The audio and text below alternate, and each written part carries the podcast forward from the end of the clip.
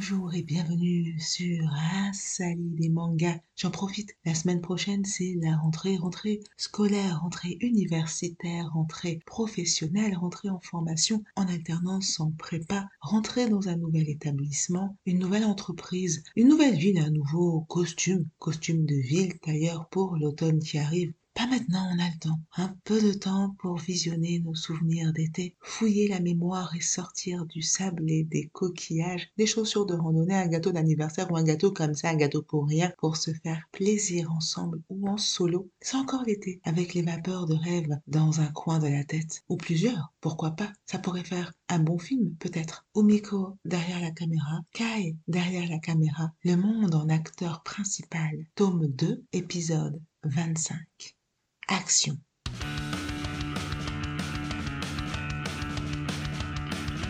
On a laissé Umiko et Kai au bord de l'eau, un projet génial dans la tête. Umiko veut faire un film sur Kai. Si le sujet est là, les moyens techniques laissent encore à désirer, à commencer par l'expérience. Umiko en manque, bah oui, on ne devient pas grande réalisatrice en un jour, on ne devient pas réalisatrice tout court en un jour. Umiko, bien sûr, le sait et redouble d'efforts et de courage pour gagner en compétences. C'est bien connu, pour filmer, il faut observer. Une scène qui semble coller dans la réalité tombe bras à plat dans un film. Comment en fait filmer une discussion entre jeunes amis? Et de quels jeunes amis parle-t-on? De qui Omiko parle-t-elle dans cet exercice qu'elle présente à son professeur et à ses amis étudiants? Des jeunes, oui, quels jeunes? Jeunes comment? Et qui sont d'abord les jeunes gens? Dans le langage, la façon de bouger, de s'exprimer, c'est quoi d'abord? Le langage jeune. Rien que dire en l'expression un peu étrange et nous fait passer pour des vieux. Et alors, faut bien avoir cet âge un jour. Omiko ne cherche pas à rajeunir, au contraire. De l'expérience, elle en a aussi. Elle doit juste apprendre à en tirer le meilleur, à la mettre en valeur, à se mettre en valeur pour chasser la déprime qui revient parfois tourmenter son cœur.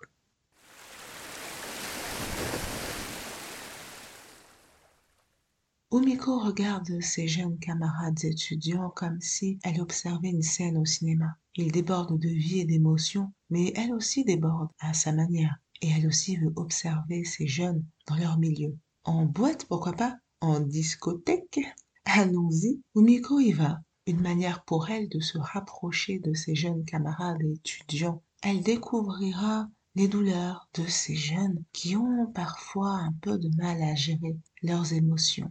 Elle découvrira qu'elle aussi, elle croyait le savoir, mais comme elle se redécouvre, elle découvre aussi qu'elle aussi parfois a bien du mal à gérer ses émotions. Elle découvrira aussi Kai sous un nouveau jour, un nouveau rapprochement qui l'interpelle Peut-elle plonger encore plus profond dans l'océan? Est-il trop tard pour regagner le rivage? Oui, non, pourquoi marcher quand on peut nager, sombrer un peu, plus sous flotter, observer beaucoup, se nourrir? Des images, des scènes, des sons, sentir la vie autour de soi pour pouvoir la restituer à sa sauce?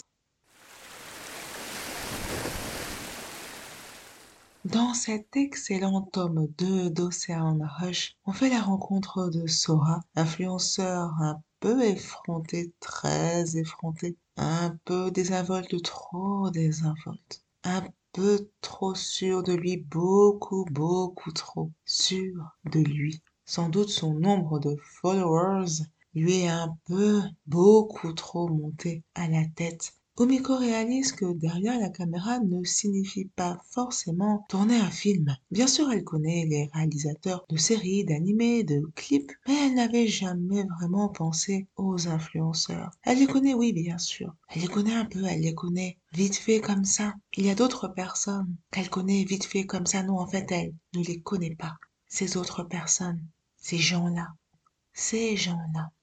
Il existe d'autres, ces gens-là, que Umiko dit ne pas connaître et n'avoir jamais vus. Il existe beaucoup de ces gens-là inconnus que Umiko ne fréquente pas. Elle en parle malgré elle comme une autre espèce, peut-être humaine, elle ne sait pas, elle n'a jamais rencontré ces gens-là. Peut-être vous est-il déjà arrivé de parler de ces gens-là pour évoquer un groupe, une masse, un concept que vous ne saisissez pas et que vous n'avez pas envie de saisir. Vous évoquez malgré vous ou volontairement ces gens-là. qui vous dépassent, que vous ne comprenez pas et que vous ne voulez pas comprendre. Passe encore si c'est involontaire. Pour Umiko, c'est involontaire. Lorsqu'on le lui fait remarquer, elle réalise que sa vision du monde est étriquée. Ces gens-là qu'elle pense n'avoir jamais rencontrés, Omiko les a pourtant sûrement déjà croisés. Ben oui, ça n'est pas toujours écrit sur le visage, sur la face, qui on est. Il y a des choses qui restent dans le cœur et personne ne le sait. Il faut aller à la rencontre, chercher à connaître justement sortir du monde étriqué. Omiko, Omiko a jugé ces gens-là parce qu'elle ne comprend pas leur univers concept lui échappe. Est-ce la faute aux étiquettes qu'on colle trop souvent sur la tête des personnes? Mais les étiquettes ne sont-elles pas aussi des définitions, des bannières qui unissent? Oui, un peu, oui, beaucoup, encore heureux, mais parfois, c'est à double tranchant. Parfois, les étiquettes enferment, renseignent faussement, ne renseignent sur rien, roulent dans les stéréotypes, donnent une mauvaise idée, une mauvaise image, une mauvaise impression,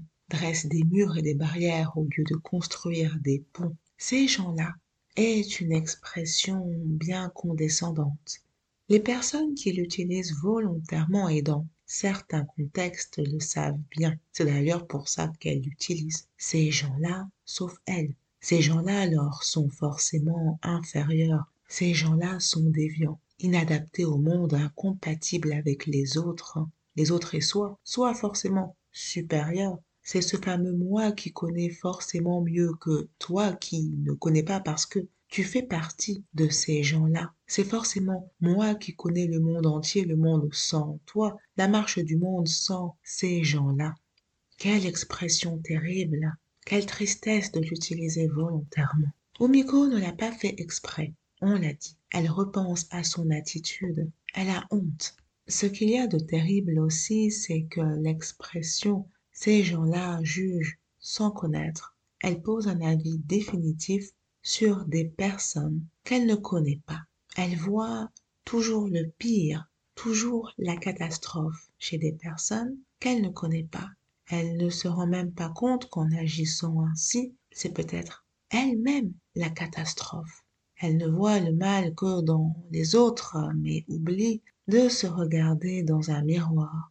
On peut entendre parfois l'expression, la phrase Je ne suis pas comme ces gens-là. Traduction Je me positionne au-dessus des autres. Pourquoi je ne sais pas?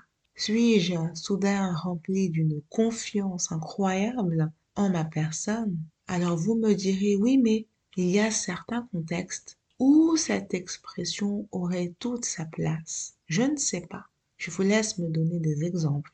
Et quand bien même il y en aurait, n'est-il pas mieux de nommer les personnes, de les individualiser, plutôt que de les gommer dans une masse, dans un groupe immense qui n'a de groupe que le nom?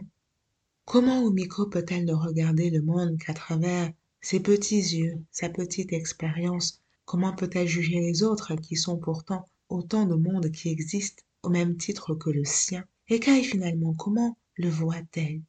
Comment le filmer si elle ne le regarde qu'à partir de son monde étriqué? Pourquoi ne pas plonger encore, partir découvrir sans a priori, aller véritablement à la rencontre de l'autre, tendre la main, se laisser attraper, transformer, submerger Omiko ose se remettre en question, interroger ses peurs et plonger plus profond, au risque d'être submergé. Quelqu'un peut-être l'apercevra au fond de l'océan. Même sur un bout de terre, il y a toujours quelqu'un, un regard bienveillant, une âme sympathique. Le monde est rempli de gens bien.